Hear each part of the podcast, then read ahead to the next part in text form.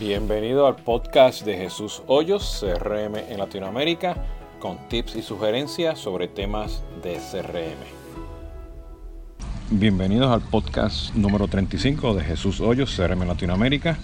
Hoy me encuentro aquí con Adriana Olarte, consultora de redes sociales y marketing, este, basada de Solvis, basada en Colombia. Adriana, ¿cómo estás? Bien, Jesús, muchísimas gracias por la invitación. A la orden.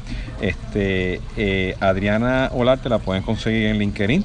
El tema de hoy es sobre eh, las cinco áreas que debes considerar para seleccionar una herramienta de redes sociales. Inclusive la palabra redes sociales, pues este, eh, al final del día no es la más apropiada para seleccionar una herramienta, pero simplemente es una herramienta que que entre en el ecosistema de marketing que tengas tú para poder hacer tus campañas y tus engagements, ¿no?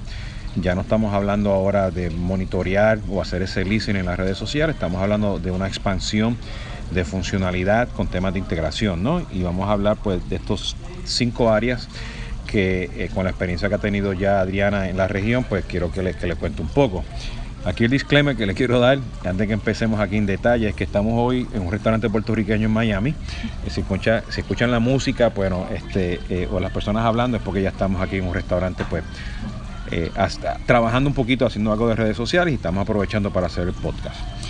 Adriana, este, en los tiempos que empezamos nosotros en Solvis a vender este, herramientas de redes sociales, tanto un Si Somos como este, un Radiant 6, eh, hemos visto que la evolución de estas herramientas pues han expandido a, ir más allá, simplemente, ah, voy a escuchar, tengo una nube de conversaciones y tengo que actuar sobre una crisis. Eh, crisis de servicios, crisis de marketing, crisis de ventas, crisis de relaciones públicas. Pero estamos viendo que hay cinco áreas que, que, van, lo voy a mencionar rapidito y vamos a entrar en detalle. ¿no? La primera tiene que ver con un tema de cobertura y calidad de datos, el manejo de históricos, este, el manejo de métricas y reportes, el manejo de roles y permisos, eh, especialmente con las cuentas sociales, este, eventualmente la calidad e integración pues, con herramientas de contenido y, CRM. ¿no?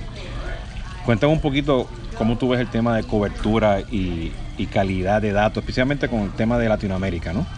Sí, a veces eh, los clientes se centran mucho solamente en sus canales, en Facebook y Twitter principalmente, pero hay muchas eh, redes sociales que no son redes, sino toda la parte social donde la gente participa y comenta que muchas veces la única manera de tener acceso a esa información es por medio de una herramienta de monitoreo.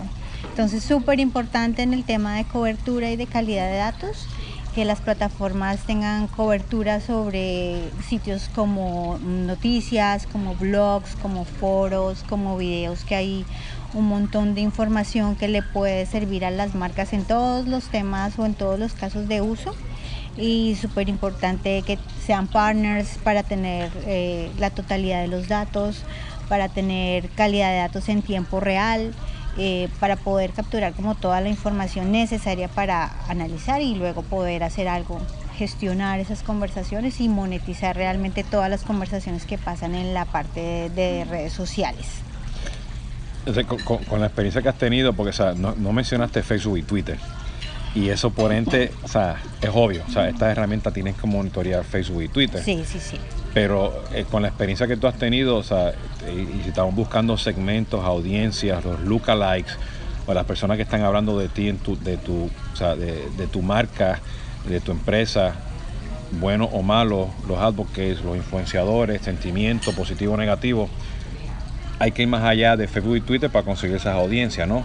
Este, o sea, por supuesto, Facebook y Twitter son, es, es importante, ¿no? Y, o Pinterest, Instagram, LinkedIn, ¿no?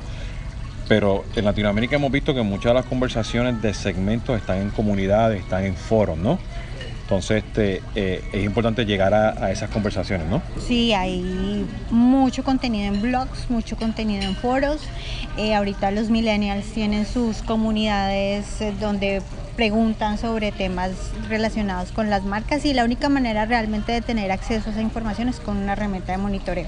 Entonces dejar de centrarse en los canales eh, propios que son importantes, los de Facebook y Twitter, pero también de pronto ir un poco más allá y ver de pronto dónde están nuestros prospectos, dónde puede estar la audiencia a la que nos interesa llegar. Es la parte importante. Sí, nosotros hemos tenido clientes este, en Colombia, México y Argentina donde hemos encontrado un nicho de conversaciones en foros, foros en Latinoamérica y foros externos, ¿no? Comunidades en Australia en español, comunidades en España, Inclusive Yahoo Respuesta es un lugar donde hay muchas conversaciones, este, donde tú puedes entenderlas, analizarlas y sacarlas y llevarlas eventualmente pues, a tu Facebook, a tu Twitter o a tu propio foro o tu propio blog, ¿no? Desde ese punto de vista, ¿no? Ahora, si, si nos vamos más allá entonces de la cobertura y la calidad de datos, calidad de datos referente a, a tener datos históricos y buenos, ¿no? Este, eh, que me lleva, nos lleva al, segundo punto. O sea, ¿qué significan los datos históricos? O sea, porque tiene que ver mucho con calidad de datos. O sea, estamos viendo 90 días, 30 días, 8 años, 6 años, comparar este, picos de conversaciones de mes con el mes anterior. ¿Qué significan los datos históricos? Los datos históricos es la capacidad que tienen las plataformas para, para poder crear reportes y analizar datos de un periodo de tiempo pues pasado. Entonces muchas de las herramientas de monitoreo, y es algo que muchas veces los clientes no tienen como en la mira, eh, no te dan datos históricos de la búsqueda que necesitas hacer, sino que la herramienta empieza a recolectar resultados a partir de la configuración que yo hago y cada vez que se cambia esa configuración entonces impactan las búsquedas. Entonces es muy importante como conocer los históricos, si tienen un costo adicional, si se pueden hacer cambios en la configuración, si me impactan los resultados, precisamente para hacer eso que tú decías, poder analizar y hacer comparación de rangos de tiempo, poder ver tendencias en que de pronto las personas más contactan a la marca o más tienen engagement, eh, en qué épocas y cómo poder utilizar todo ese contenido entonces, súper, súper importante tener claridad sobre los accesos históricos. No todo el mundo los necesita, eh, pero es importante, de acuerdo al objetivo que yo tenga y tener claridad en el tema, si los requiero o no los requiero. Entonces, es un punto muy importante eh, para tener en cuenta cuando se quiere contratar una herramienta de monitoreo. Y eso nos lleva pues que de los históricos pues una serie de métricas y, reportes, que es el punto número 3. Pero todas estas herramientas pues están evolucionando a que se están moviendo de, de escuchar, de listening, monitoreo de, las conversaciones en redes sociales con analíticos y tendencias y, reportes ya embebidos con, cosas muy específicas de Facebook, Twitter, Foro, LinkedIn, Instagram todo eso. Pero que estamos viendo que ese monitoreo ya lo estamos viendo en un proceso de engagement, del engagement lo estamos viendo en un proceso de, publicación y es como que un, círculo que para poder publicar tienes que hacer un análisis que publicas y con esa publicación tienes un engagement. Publicación orgánica, publicación de anuncios. Y todo esto pues se está viendo que está todo embebido en, estas herramientas, ¿no? Este, lo estamos viendo pues con Sprinkle, Social Baker, este, Social Studio, ¿no? Eh, bueno, muchas más allá afuera en el mercado. Entonces, ¿qué implica entonces para tener todo esto en términos de métricas y reportes? ¿Qué, qué es lo que tienen que estar buscando? Pues lo que tienen que estar buscando, bueno, primero es tener claridad como en el objetivo, en los KPIs del negocio y de acuerdo a eso entonces qué métricas necesito reportar, ¿no? Cómo monetizo toda esa participación en redes sociales. Y esas métricas entonces pueden ser desde engagement de la marca, desde monitorear la competencia, desde identificar influenciadores o superfans de la marca, temas eh, que pueden impactar a la marca y ya en una parte eh, posterior, cuando yo ya hago casos de uso, entonces ya puedo también tener métricas sobre temas de casos, sobre cuántos casos se gestionan, sobre asignación de casos, clasificación de casos, casos escalados, o sea, ya toda la parte de que es gestionar esas conversaciones que llegan y en la parte de publicación, si la herramienta tiene la posibilidad, entonces poder ver el engagement que tienen mis publicaciones, los likes, los shares, bueno, todas esas métricas que que, en la parte de contenido son importantes, poder ver cómo crecen los followers en el tiempo, en mi fanpage o en mi cuenta de Twitter, en los canales propios eh, y poder ver entonces realmente cómo funcionan esas campañas y ese contenido que yo genero de la parte social, ¿no? Y tener lo que tú dices como ese ciclo de escuchar los temas de interés para crear contenido y cuando se crea contenido la gente hace engagement y entonces tengo que tener la, la opción de poder gestionar esas conversaciones y todas esas interacciones que las personas tienen conmigo. Y esas métricas son métricas de servicio al cliente, de ventas, de crisis, de, competencia, de, competencia share of voice, contenido, todo eso, ¿no? Todo eso, sí. Este, por las diferentes marcas que, que tengas Claro, sí, hay la posibilidad de demográficos, de género, de edad, de conocer mi audiencia, dónde está mi target, volumen de conversaciones, tendencias, bueno, hay un montón de métricas eh, súper importantes que puedo extraer de las herramientas de monitoreo. Sí, una en particular que he visto últimamente es que nos, piden pues los Twitter handlers de las personas que están en un pico de conversaciones y si el pico de conversación pasa, no sé, este, mil este, conversaciones, pues a esas personas que se pasaron de mil conversaciones, pues yo las quiero exportarlas para poner un anuncio en Twitter para poder manejar la crisis o poder venderle o poder ofrecer lo que tenga que ofrecerle según el pico de las conversaciones. Sí, la creación de audiencias a partir de esos datos sociales. Correcto. Y eso nos lleva que, que eh, pues antes pues a las herramientas de redes sociales y todavía pasa, pero este, las compraban las agencias, ¿no? Las, agencias de, marketing o de redes sociales o de contenido. Y ahora lo que estamos viendo es que los compradores son en una marca individual, es la empresa, es un departamento y eh, quieren empezar a colaborar con las agencias, con los empleados internos, externos, relaciones, este, este, la relación que tienen con los influenciadores, los advocates, entonces de repente pues como que tiene que tener un governance de roles y permisos, ¿no? Y este es el punto número cuatro, ¿no? ¿Qué, significa tener este tema de roles y permisos? Especialmente cuando tienes una empresa con N cantidad de cuentas sociales, 20 Facebook, 10 Twitter, no sé cuánto YouTube, Instagram, Pinterest, todo eso ¿Qué implica todo este tema de tener roles, permisos, grupos, workspaces? ¿Qué, qué significa pues todo es que la magia de las redes sociales está en el tiempo real. Y por eso entonces ahora las marcas quieren estar como adueñadas de las plataformas porque les permite tener en tiempo real lo que pasa. Entonces no tienen reportes una vez a la semana, una vez al mes, sino que tú entras a la plataforma y obtienes automáticamente lo que está pasando en el momento. Entonces el tema de los roles y permisos es súper importante porque lo que yo hago es que le doy a las personas la información que necesitan dentro de la plataforma y también les doy precisamente el rol que van a tener dentro de la plataforma, si van a hacer la parte de analítica, si van, por ejemplo, los agentes, si se van, van a ser encargados solamente de gestionar o si va a haber personas que solamente van a a, crear publicaciones y va a haber flujos para esa aprobación de esas publicaciones. Se puede rechazar si las publicaciones no están correctamente. A las agencias se les puede dar un rol principal para que puedan hacer su trabajo, pero pues no sean como propietarios de la plataforma, sino que la marca sea la que maneja y la que va a tener un rol de administrador. Entonces esto me permite tener diferentes niveles de visibilidad de la información y poder tener reportes sobre todas las acciones y sobre todo lo que hace cada persona que está trabajando dentro de la plataforma. Importante saber cuántos usuarios tiene la plataforma, si solamente es un usuario, si tiene 100 usuarios, si tiene 1000 usuarios y si está pues la posibilidad de poder darles accesos diferentes y vistas diferentes a cada persona dentro de la plataforma.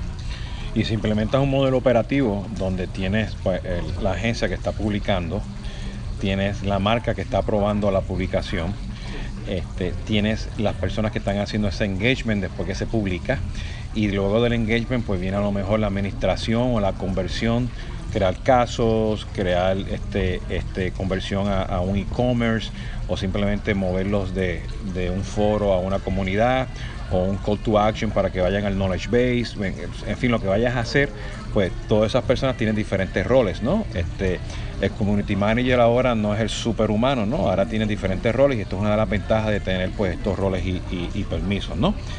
Y eso nos lleva pues a escalabilidad, ¿no? Porque si vamos a tener un command center, sea de publicación, de escucha y, en, y, este, eh, engagement, eh, pues todo ese tema de integración, APIs, gestiones, este, relaciones con, con herramientas de, CRM o manejo de contenido, los APIs, advertising, sea, ya el engagement ya es multicanal, ¿no? Moverse de Facebook a Twitter, de Twitter al, blog.